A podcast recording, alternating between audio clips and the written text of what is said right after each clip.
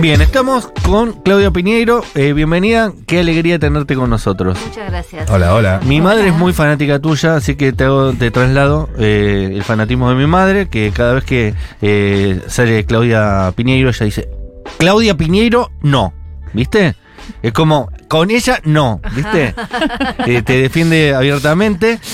Eh, Claudia Piñeiro tiene varias facetas. Es escritora, es guionista de, de- de éxito. Ahora sos eh, la guionista de, de una de las series argentinas más importantes eh, del- de la actualidad.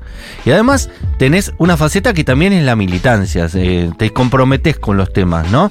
Que no es- a veces es más común, a veces no, pero últimamente había como una cuestión ahí de que a lo mejor mejor no digo nada porque después te tiran los trolls encima, eh, o te ganas un enemigo que no tenías ganas, o hay una situación incómoda que a veces mejor no decir lo que uno piensa para no meterse en camisa de once varas. ¿Cómo te llevas con esa parte?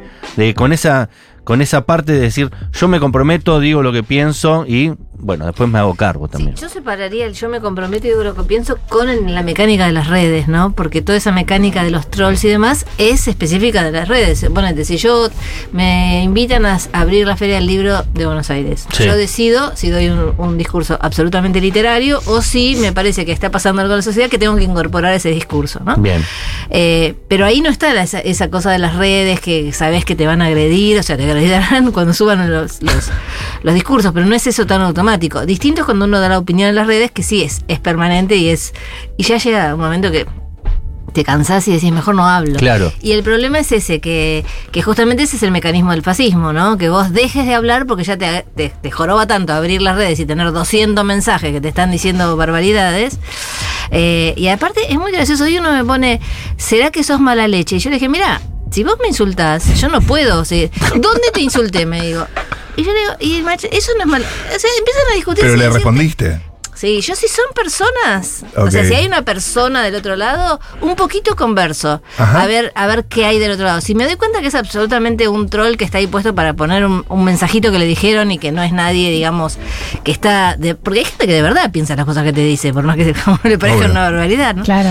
Entonces, bueno, si hay una persona, intento. Una Discutís un mínima- poquito. Sí, una mínima conversación. Por ahí ganás un botito en una de esas. Capaz. No, pero aparte ahí para mí, yo también hago eso mucho, que es vos le contestás con altura y después la gente va a leer ese, es- esa conversación y vos quedas bien. Por más que incluso si- sin tener razón. Sí, por ser elegante, por ser educada. Yo creo que hay que contestar así, pero también llega un momento, bueno, te contesto dos o tres veces, a la quinta ya... Bloqueado. Sí, Claro. Si Sí, me sí. seguís diciendo otras cosas, ¿qué voy a hacer? Pero nunca, re- para mí nunca hay que rebajarse a ese discurso, porque ahí No, perdés. no, no. Ahí Pero ganan ellos. Volviendo a lo que vos decís, también no hay que retirarse del todo. Yo lo que sí ahora trato de no. Antes yo hab- hablaba de muchas cosas en las redes y me di porque me divertía, me divertía la conversación. Vos antes estabas también y ahora no Claro, estás más, ¿no? me divertía. Claro, cuando Me me, divertir. y cuando te deja de divertir decís me voy o lo reservo para decir algunas cosas, Claro. ¿no? Porque así hay cosas que aunque me agredan las diría igual y hay otras cosas que digo, ah, para poner esto y que me empiecen a decir, "Bueno, m- me voy a leer un libro, qué sé yo, hago otra cosa.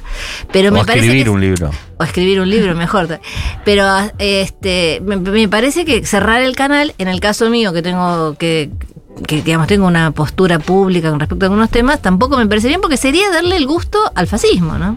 Totalmente, de hecho eh, es el mecanismo inicial, porque por ejemplo Lali Espósito sale y dice cualquier cosa y ya es, vamos a atacarla lo más Sí, que sí, se sí, pueda sí. para que ella no hable más. Claro. Sí. El, el- el mecanismo es ese, es Censura. como dice Claudia, es fascismo puro, que es si vos vas a opinar de algo que no tiene que ver con tu música, te vamos a decir todo esto todo el tiempo, así que elegí bien cuando vas a hablar, si no callate. Sí, sí, y de hecho, eh, concretamente a Lali le pasó, ¿no? Cuando hizo ese comentario después de recitar en la primera elección, que fue el ataque tan furibundo, que después se cuidó un poco, ¿no? No sé Mm. ahora qué, qué- qué postura tiene, pero a mí me da la sensación que claramente se, cuesti- se Claro. cuidó y hace bien, porque realmente es insoportable. Llega un momento que es insoportable y es mucho más agresivo con las mujeres porque también se mete con cosas que no se meten con los hombres, ¿no? Que tienen que ver con tu, con tu sexualidad, con tu cuerpo, con, con otras cosas que, que no suelen ser ataque a los varones y sí a las mujeres. Totalmente. Claudia, eh, hablábamos con, con los chicos antes de que llegaras de que, bueno, uno de, de los grandes éxitos audiovisuales que están circulando ahora, eh, decíamos con Matu, de la segunda temporada del Reino, que creo que en el momento en el que la vimos fue como... No, bueno, muy delirante esto. Y ahora es como, oh my god, eh, era el presente. Como- No era distópico. no, era, No era cero distópico. distópico, era cero distópico. Verdaderamente, eh, la serie sirve para analizar la política actual. Es más, tiene un final feliz, vamos a ver si. Claro, Total, total. Es total. como, ay, termina bien. Casi, Eh, ¿Cómo te sentís con, con esa, con esa? O sea, en el momento en el que la escribiste y en el momento en el que estabas pensando sobre eso, ¿qué ejemplos estabas mirando? Viste que, que Margaret Atwood, eh, cuando escribió eh, el libro, decía, todas estas cosas pasaron. Eh, vos, como, ¿en qué cosas pensaste que obviamente en ese momento no estaban tan presentes en la Argentina? Bueno, eh, pensamos con Marcelo, ¿no? Porque Marcelo Claro. Piñeiro es el- no solo el director, sino que el guionista junto conmigo y el autor junto conmigo. Que Y no es, no es tu familia, No, eso que quede con claro. Y, el mío con I latina. Eh, pero la verdad que vimos muchas cosas que eran parecidas y algunas decías, no, mejor esto a tanto no vamos a poner porque ex- va a parecer exagerado. Pero Claro. por ejemplo, Bukele estaba absolutamente presente. Claro. Bukele haciendo un autogolpe era el modelo que nosotros tomamos para, el- para la, la serie completa, ¿no? O sea, que, que cuando no te salen bien las cosas, decís, disuelvo el Congreso, entro con los militares, con la Biblia a- al Congreso y se terminó el Congreso. Ese era un poco el recorrido de la segunda temporada, el modelo Bukele. Pero también antes habíamos mirado a Bolsonaro, también habíamos mirado a Yáñez. Yáñez Claro, a Yáñez en Bolivia. En Bolivia, que también entró con la Con la Biblia. y- Fue lo primero que hizo. y cos- cada Una Biblia muy grande, aparte. Las Biblias por lo general son Gigante, no era, chiquitas. Parecía algo libro gordo de petete. Sí. Pero total, es como total. que, bueno, y, y to- todos esos mecanismos se vieron. O sea, lo de Salvador era como el modelo, ¿no? Con, además con las cárceles, con, todas esas cosas, y con ese contacto con, con los militares. Siempre entran con los militares, ¿no? Pero la verdad es que eso que pasó, eh, pasó a mucha gente, que ahora nos escribe y nos dice, ¿sabes que yo cuando vi la serie me parecía que era exagerada? Me pareció too much. Sí, entonces nos repente- mandamos Marcelo con la- los mensajes esos y decimos, toma a Cassandra, porque viste que Cassandra es el personaje eh, de- de- de- griego, que es la mujer que veía el- futuro, sabía lo que iba a pasar, lo decía, pero nadie le creía. Entonces tenía que estar así esperando a ver cuando lo- llega el futuro, es presente y me dicen, ah, tenía razón, Cassandra. Te trataban de Entonces nos loca. mandamos los mensajes diciendo, toma a Cassandra, toma a Cassandra. Excelente. Espectacular. Y pensaba también en esto que, que estabas contando como eh, en la ficción que lo llevaron ustedes, pero en la realidad se replicaba en varias eh, en varios países latinoamericanos, que es la incorporación de cierta parte religiosa en estos nuevos líderes, ¿no? Como una constante de que no sé si estaba muy presente en las anteriores experiencias antidemocráticas, ¿no? Como que yo soy el enviado de Dios, ¿no? Estoy actuando no solo porque el pueblo me eligió o porque hice un golpe y voy a gobernar, sino además porque yo de alguna manera represento a algo más divino que eso. Yo voy a decir una cosa que puede ser controvertida, pero creo que eh, el apogeo de esos discursos también tiene que ver, hay un paralelismo con el apogeo de las fake news, en el sentido de que son verdades que no hay argumentos para, viste que no hay argumentos, vos no le Claro. podés a alguien que tiene fe religiosa, vos no tenés un argumento para decirle, no, mira, Dios no existe por tal y tal cosa, o sea, él cree que existe, yo creo que no existe, pero la fe religiosa no, no es argumentativa, es fe. Y en estas fake news, cuando te empiezan a, a inventar cosas y demás, también hay casi como un mecanismo de fe. Me parece que en algunos de los partidos políticos que vemos cómo se manejan sus seguidores, hay un, hay un mecanismo religioso, por más que no sea. Por más una que nos religión. invoque a Dios. Que de paso, nosotros ahora somos todos de la religión de Busquet, de Carlitos Busquet, que viste que, no sé si ustedes lo siguen en Twitter. sí, claro. Por Sí. eso. Yo era Yo soy de atea, San pero, yo era pero ahora soy San Busquet. San Busquet me encanta. Yo soy de San Cristóbal. En San Cristóbal hay eh, esténciles con la cara de Ah, Busquet. ah, Pero sí, porque él a- vivía por ahí. Claro, y me llama la atención. A veces salgo y veo la, car- la cara de Busquet y digo, me, me- me gusta que sea como una especie de santo patrono nuestro. Y ahora me gusta San Busquet. Qué fuerte. Y aparte, para mí se une todo, o sea, fake news y religión suelen converger mucho en TikTok. Como Sí. que hay una especie de caldo de cultivo ahí. Ese es su que- templo. Sí, sí, sí, sí, sí, total, Porque hay total. poco lugar para la argumentación. ¿Viste? Cuando vos ya ves Claro. un hilo de mucha cosa que era oh, qué largo. Mucho texto, ¿viste? Te dicen decimos qué largo, no sé qué. Es como que es más Mucho la texto. sentencia, la fresecita que pega y te quedás con eso, ¿no? Claudia en Piñeiro. TikTok eh, no, no hay, no hay argumentación tampoco. Es el impacto, es rapidito, Impacto. es vis- visual. Sí, sí. Tengo acá que hoy eh, sale tu nuevo libro en Sí. librerías y Today. tiendas online. Today. O sea, estás de Escribir en estreno. silencio. Estás de estreno. Tu primer libro eh, publicado de no ficción. Sí, sí, mi primer libro de no ficción, pero que vengo escribiendo cosas de no ficción hace tiempo. Entonces lo que hace el libro es reunir todos Ah, ok. Ahí va. muchos trabajos. Yo empecé escribiendo no ficción para una revista, a ver si vos te acordás, que se llamaba La Mujer de mi Vida. Claro, que la- era la que trabajaba, me las pedía Eugenia Sicabo, las Eugenia notas. Sicabo Pero era- estaba Sergio Holguín, Esther Cross. Lo tuvimos a Sergio Olguín hace La tengo en la sala de espera de mi analista esa. ¿Viste? Ricardo lo tuvimos también. Porque mezclaba mucho literatura y psicoanálisis. Total. Entonces, el título del libro, que es Escribir un silencio, es un texto que había salido en La Mujer de mi Vida, en la sección que se llamaba Te cuento mi análisis. Vos tenías que contarle cómo era tu análisis. Que Es no, cualquiera se, se atrevía a contar, no todos se atrevían a contar el análisis. Bueno, y ahí aparece este texto de Escribir un silencio, ¿no? Y reúne como tu obra de no ficción publicada en distintos medios. Sí, en, en La Mujer de mi Vida. Después había un blog de que creo que existe todavía de Miguel Vitagliano, se llama Escritores del Mundo. Clarín, Nación, Página 12, Claro. El País, eh, Tiempo Argentino. Yo, ¿En Viva no Estela, estuviste un tiempo? En Viva también salieron algunos artículos. Y después, en el final, hay un capítulo con los discursos, ¿no? Que el discurso de que di en, el- en diputados cuando fue la ley de interrupción voluntaria del embarazo, el discurso de la Feria del Libro, el discurso de la Feria de Rosario. ¿Y ¿Cómo algún- lo organizaste? ¿Cuál es el hilo conductor? ¿Cronológico o no, temático? No, no, es temático. O sea, Julieta Obetman, que es mi editora, dijimos, bueno, estos son los que me parece que siguen conversando con el presente. Claro, porque si no te queda viejo uno. Muchos textos que decís, bueno, no sé si conversan con el presente. Lo que no quiere decir que, que no sean de otro momento. Por ejemplo, hay un texto que yo cuento, hay una sección que es viajes, eh, como el backstage de viaje. Podría haber contado lo que nos pasó en Colombia, pero no lo conté. Uy, Pero me puede- puede interesa venir, puede muchísimo. Puede venir en otro. Puede venir. Va a salir, va a salir. siempre pasan cosas fuera de los festivales, ¿no? Claro. Hay muchos artículos de festivales y fiestas por fuera de lo Contamos que a la gente que Claudia Piñeiro y María del Mar Ramón compartieron una Sí. feria de libro en Colombia y se hicieron amigas. en Cali. Eh, en Cali y llegamos a una a un almuerzo en el que estaban Francia Márquez Claro. y la y la ministra de Educación no nos habían dicho porque no le podían decir a nadie La vicepresidenta de Colombia. la vicepresidenta de Colombia y fue fue hermoso como fue una fue muy lindo Increíble. todo fue increíble todo el espacio como Era fue como una cosa mágica, porque vas Sí. a un lugar que te invitan que no saben, ni- es el cumpleaños del marido de una mujer de la feria de y Wow. está Y Francia como Márquez. estás de vacaciones vas. Acá capaz que no vas, te quedas mirando Netflix. Te quedas mirando el reino. ¿Y Claro. charlaste?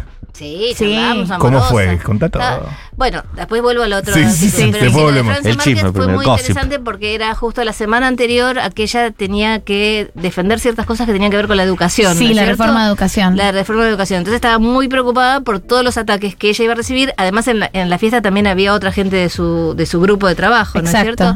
Y así que va- conversamos sobre eso. Y después sobre los chicos, estaban ahí los hijos y sobre Oh. la fiesta y, y además fue mu- lo que para mí fue súper lindo es que la gente que nos invitaba, que era una profesora de un colegio, de una universidad y su marido, eh, Francia Márquez y otra gente que estaba con ella eran sumamente agradecidos por cómo los habían ayudado a poder eh, llegar a donde llegaron en, en muchos sentidos, ¿no? Eh, cuando los sacaban, porque bueno, ellos los fueron sacando de algunas tierras y Claro, demás. cuando ellos fueron exiliados de Suárez, Cauca, eh, porque Francia Márquez era una defensora del, del- del medio ambiente en, en ese lugar, eh, llegaron a Cali y Margarita, que, que es la persona que nos invitó, claro, y él era el cumpleaños de su marido.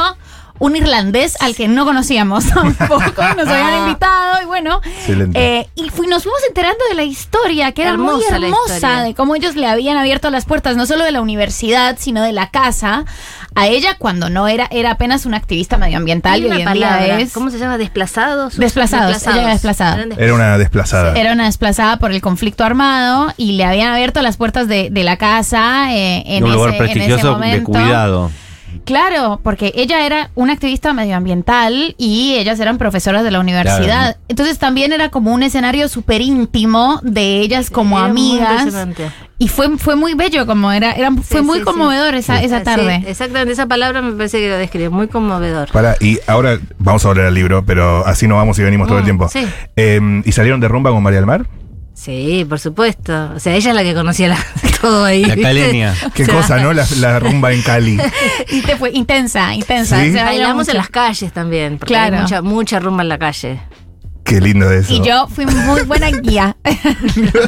Ella ama Cali. Sí, sí, sí. Eh, entonces, volviendo un poquito atrás. No, lo que te quería decir, hay, hay textos que, com- que, que conversan con el presente y otros no, porque eran muy circunstanciales, algo que me pidieron para el momento. Pero, por ejemplo, hay algunos que son de otro momento y siguen conversando. El ejemplo que quería dar era un festival que yo fui en Chile, un festival de novela negra, y que justo empezaban todas las marchas de protesta en Chile cuando Claro. recién empezaban, ¿no? Que eran con mucha alegría, mucha gente en la calle bailando y, y disfrazados y de arlequines o de no sé qué, ¿no? buenísimo eso, Y entonces nos decían, no, no salgan porque puede, bueno, no salgan, ¿viste? Te dicen no salgan y te salís, ¿no? Entonces me fui a caminar por la Alameda y en una esquina estaba Camila Vallejo, que era una estudiante, una militante estudiantil, ¿no? Sí, Dando un la, discurso. la Ofelia Fernández de ellos. Exacto, y ahora es una funcionaria del gobierno, pero quiero decir, en ese momento era una chica recién Claro. salida del colegio secundario. Una emergente. Fue sumamente también conmovedor hasta que llegaron los carabineros con, Los la- con, las este, con el agua esa Sí, que te tiran sí, y después los gases, gases lacrimógenos que nunca yo había sentido gases lacrimógenos tan intensos. Te gasearon. Tuve que ir al, al- al- me, me recogieron en un edificio por ahí, me dieron agua, que sé yo, Oh. porque era insoportable. Pero toda esa experiencia, que vos decís, bueno, ya pasó, ya Camila Vallejo está en otro lado, ya sigue hablando con el presente, no es como, digamos, no, no está muerto ese texto, ese texto me parece que está vivo, ¿no? Y eso está en el libro. Y ese está en el libro. Claudia, ¿y cómo dialogás vos con tus textos de no ficción pasados? Porque hay, hay algo de, de, de haber publicado lo que pensabas en un momento, que obviamente una va cambiando de, de posiciones o, va incluyendo ciertos matices en sus posiciones, pero no siempre los publica. Entonces, encontrarte con ese di- con, con lo que pensabas y con, con tu propio camino ideológico en, en algunas cuestiones, ¿cómo fue?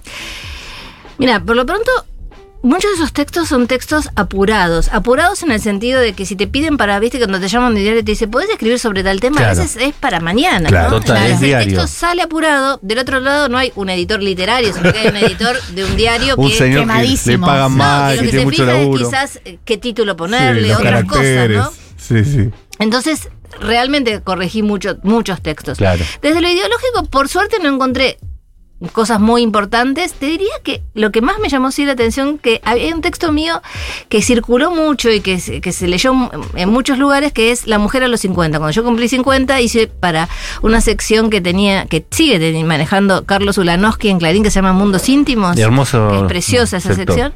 Bueno, una que se llamaba La mujer a los 50. Después, en este libro, hice la actualización, que ahora hay también uno, La mujer a los 60. Pero digamos, ese Bien. de La mujer a los 50 hablaba mucho de los cambios corporales como algo que me pesaba, ¿no? Como nos pesaba a todas. Y eso sí cambió. Y no, y no es que cambió. Solo- no es que cambió ideológicamente. Yo creo que el movimiento feminista nos relajó un Claro. poco. Mirá. No, yo ya no me tiño. Si tenés Claro. un kilo de más, no estás tan. Pero 10 años atrás era como, uy, llega la menopausia y ya estoy con el rollo acá y no sé qué. Entonces, todo eso sí, eh, los. Digamos, no es que los, los avisé un poquito, pero además hice el de los 60 diciendo, la verdad, cuando me preocupaba por el rollo, les aviso, no tenía ninguna importancia. Claro, si pudiste hacer cosas. el, el, mira, ahora veo esto que nos angustiaba y, y no era tan No importante. era para tanto. Claro, total. Total. Eh, pensaba en El Reino que vos fuiste guionista y pensé que creo que no tenés casi ninguna novela que nos haya llevado al cine. Eh, ¿Cómo es esa diferencia entre la obra que sí, vos tenés una revisión y lo que hacen los demás con tu obra? No sé si me explico. Sí, bueno, claro, el, el reino era un eh, era un este un texto original que texto escribimos original. nosotros. Eh, Los otros son adaptaciones que hacen terceros. Por Entonces eso. ahí, bueno, este, yo soy bastante. ¿Cuál es tu favorita y cuál es la que menos te gusta? Todas me gustaron y a Sí. todas le, te- todas te podría decir algo y todas me gustaron. Igual, no, quiero decir desde el punto de vista eh, de autor, por decirte Betty que es una adaptación que me encanta de Miguel Cohen. Eh, termina con los personajes que medio parece como que los van a matar. Y yo en algún momento pensaba seguir con esos personajes. Y digo, bueno, el que leyó la- el que ve la película pensaba que los Me matan. arruinó ¿no? la saga. Eh, pero, pero no es que tenga un problema con la película. Yo con la esto película tiraba. funciona súper bien. Claro. Claro. No, y tampoco me haría cargo de lo que de lo que dice la película si la quisiera seguir, Claro. no, no es el caso. Después me pasa, por ejemplo, Tuya, ¿no? Es una novela que se lee mucho en colegios secundarios. Y en esa novela, sobre el final de la novela, la hija de esa familia, que los padres ni se dieron cuenta que estaba embarazada, está teniendo un bebé en un hospital y cuando le vienen a preguntar si quiere avisar a alguien, dice que no, no le quiere avisar a los padres. Le avisa a un amigo que se hizo en un colectivo circunstancial, pero no a los padres. El director se ve que le gustó, que es eh, González Hammer, también me gusta mucho la película, pero él se ve que decidió que le gustaba una escena donde iba una policía a avisarle a la protagonista que le, había tenido este, un, un hijo su hija. Y me escriben 200 pibes de los colegios secundarios, ¿cómo le permitía al director que le, que, que le vaya a decir a la madre si la chica no quería que le diga a la madre? Yo cuando leí el guion, porque vos lees los guiones, ¿Eh? vi que lo habían cambiado, pero no me pareció trascendente, no me pareció que era algo, bueno, quiere me, me imaginé que era una cuestión de cómo termina la gente se había película. ¿no? encariñado con esa chica y no querían que la traicionen. Que la traici- sentían que la traicionaba, ¿no? Entonces, bueno, ¿Y la que más te gusta? No, todas, todas me gustan. ¿eh? Ahora se estrena, entre paréntesis, este viernes se estrena Elena Sabe en el Festival de, Sa- de Mar del Plata, ¿no? Viste que está el Festival de Mar del Plata de Cine. Sí. Sí. Se estrena Elena Sabe, que la dirige Anaí Berneri, Y va a estar en Netflix. con Mercedes Morani y Erika Rivas, y va a estar en Netflix a partir del 24, Ah, creo, y antes pasa por los cines. 24. ¿Hay alguna que- novela que no, no la hayan llevado al cine todavía? Mira, El tiempo de las moscas, que es el libro anterior a este de no ficción, tiene, los, tiene Ya la lo opción, vendiste. no, tiene la opción Netflix para hacer Ah, ok. una serie con tuya. Tuya tiene esta película que te digo, Sí. pero tiene una opción para hacer juntos tuya y El tiempo de las moscas. La maldiciones tiene tiene eh, lo está lo está manejando Netflix, yo no sé si van a opcionar, porque viste que es muy complicado desde que te compran Claro. lo primero, que es me interesa tu hay como un me interesa tu novela. Bueno, entonces se lo reservas, ahí hay como una primera compra, pero después tienen que hacer- ejercer la opción, ¿no? Claro, si no queda liberado. Si no queda. Después de un plazo puede- de Tiempo. un plazo y se puede renovar, pero si no queda liberado. Claro. Entonces, eh, Maldiciones está en alguna cosa así. Un como dice el calzoncillo, que es la que autobiográfica, esa no, esa nunca nadie me dijo, porque supongo que porque el tema es muy, muy autobiográfico, Claro. muy de mi, de mi papá y de, y de mi ¿Quién te gustaría que haga de vos? Ahí es una niña de 14 Ah. años. Así que es muy chiquita. Y la que, la que no está, pero, pero estoy por firmar contrato también, es eh, Una suerte pequeña. Que esa me gustaría que hubiera una película de esa, de esa novela. Espectacular. Eh, vamos a ir cerrando. Claudia Piñeiro es con quien estamos conversando. Eh, pienso también, eh, se está entregando el premio Futurock Novela 2023 el martes que viene y vos fuiste jurado del premio jurada, eh, sí. eh, Futurock Novela y pensaba, hablamos con Sergio Holguín que estuvo con nosotros a propósito que es jurado de este premio, en el oficio del seleccionador eh, que se tiene que comer los mamotretos, los manuscritos. eh, eh, Había igual preselección. había una preselección. Sí. Preselección y- ¿Disfrutás eso o es y los de Futurox no son tan largos, porque son, Ah, mira, son no, well. textos, eh, no me acuerdo cuántas páginas son, pero Ajá, no hay son. límite. Sí, son tranquilos. Ok. ¿Y disfrutás ese ejercicio? Sí, pero también es mucha responsabilidad. También. Y, y también, bueno, llega un momento que a veces podés y a veces no podés, pero eh, es bueno cuando hay un buen jurado de preselección, porque lo que llega te quedas tranquila que más o menos eh, hubo un- una, una buena diversidad, que se leyó bien, etcétera. A veces te dan un paquete que te, te quedas como diciendo. Me gustaría ver otros, ¿no? Pero no, me, me pasó, por ejemplo, en un premio nacional de otro país, no de Argentina, que me invitaron como extranjera. No vamos a decir cuál. Falta. y entonces, eh, bueno, Bueno, listo. El que la casó, la casó. no, igual yo siempre lo dije, que era, es Colombia. Me, me invitaron Sí. como, como extranjera. Sí. Y en Colombia el, el premio nacional es cada dos años. Sí, es cada dos años. Entonces está Pilar Quintana también. Nunca ha ganado una mujer. Bueno, pero ese año me, Ah. me- sí, sí, sí, qué sé yo, qué sé cuánto. y, Viste, firma la carta, firmo la carta. Y cuando voy a firmar la carta, miro el listado, que yo lo tenía hace mucho, y veo que son 14 varones y una mujer. De Sí. dos años de literatura colombiana. Era Vanessa Londoño, la mujer. Eh, que quedó entre las cinco finalistas. Claro, que quedó entre las cinco finalistas. Bueno, pero entonces yo le digo, la llamo a Pilar y le digo, mira, realmente, eh, si nosotros con mucho esfuerzo nos gusta la de la mujer, vamos a, a elegir de estas 14 cuatro varones y una mujer. Estamos convalidando una situación que no puede ser de ninguna manera que en dos años de literatura colombiana no haya habido ninguna novela de una sí, mujer. no, es una barbaridad. Es un premio que nunca se ganó una mujer. Es impresionante. eso no puede después, ser. Nosotros así hicimos mucho lío y cambiaron algunas bases. No sé este año que bueno, no sé qué pasará en el próximo, pero Pilar se ocupó de que se cambiaran algunas formas de la preselección, porque justamente si vos elegís jurados pre- de preselección que solamente les gusta la novela que escriben varones y Sí, hay algo, hay algo ahí. porque sumaban matemáticamente. Este dijo tal, tal, que y le sumaron y quedaban No, 14 pero es que varones. había algo con la selección, de cómo lo habían mandado las editoriales. eh, Exacto. Sí, se, se habló muchísimo de ese tema eh, y fue súper interesante porque, porque era, era o sea, es absurdo, es absurdo. No sabía cuánto era la, la preselección, claro. 14 a 1, es No. imposible. Vos sabés que hay- es un país donde hay montones de novelistas ex- excepcionales. Entonces eso, Incluida decís, María del Mar Ramón. Incluida. Gracias. Por sobre todo, ¿no? Vos decís, no, no, me gusta leer, sí, pero empezás a leer con cierta resquemor, Claro. porque decís, ¿qué pasa acá que no, que Claro. no hay ninguna un mujer, sesgo, no? total. Sí, sí, ¿Qué sí. pasa? ¿Que es un vestuario esto? Exacto. Claudia Piñeiro, gracias por haber pasado por después de la tormenta. Muchas gracias a ustedes por la Eh, invitación. una pequeña tandita y después eh, César eh, va a estar con nosotros, César González. Sí, señor. Espectacular el día de hoy, ¿eh?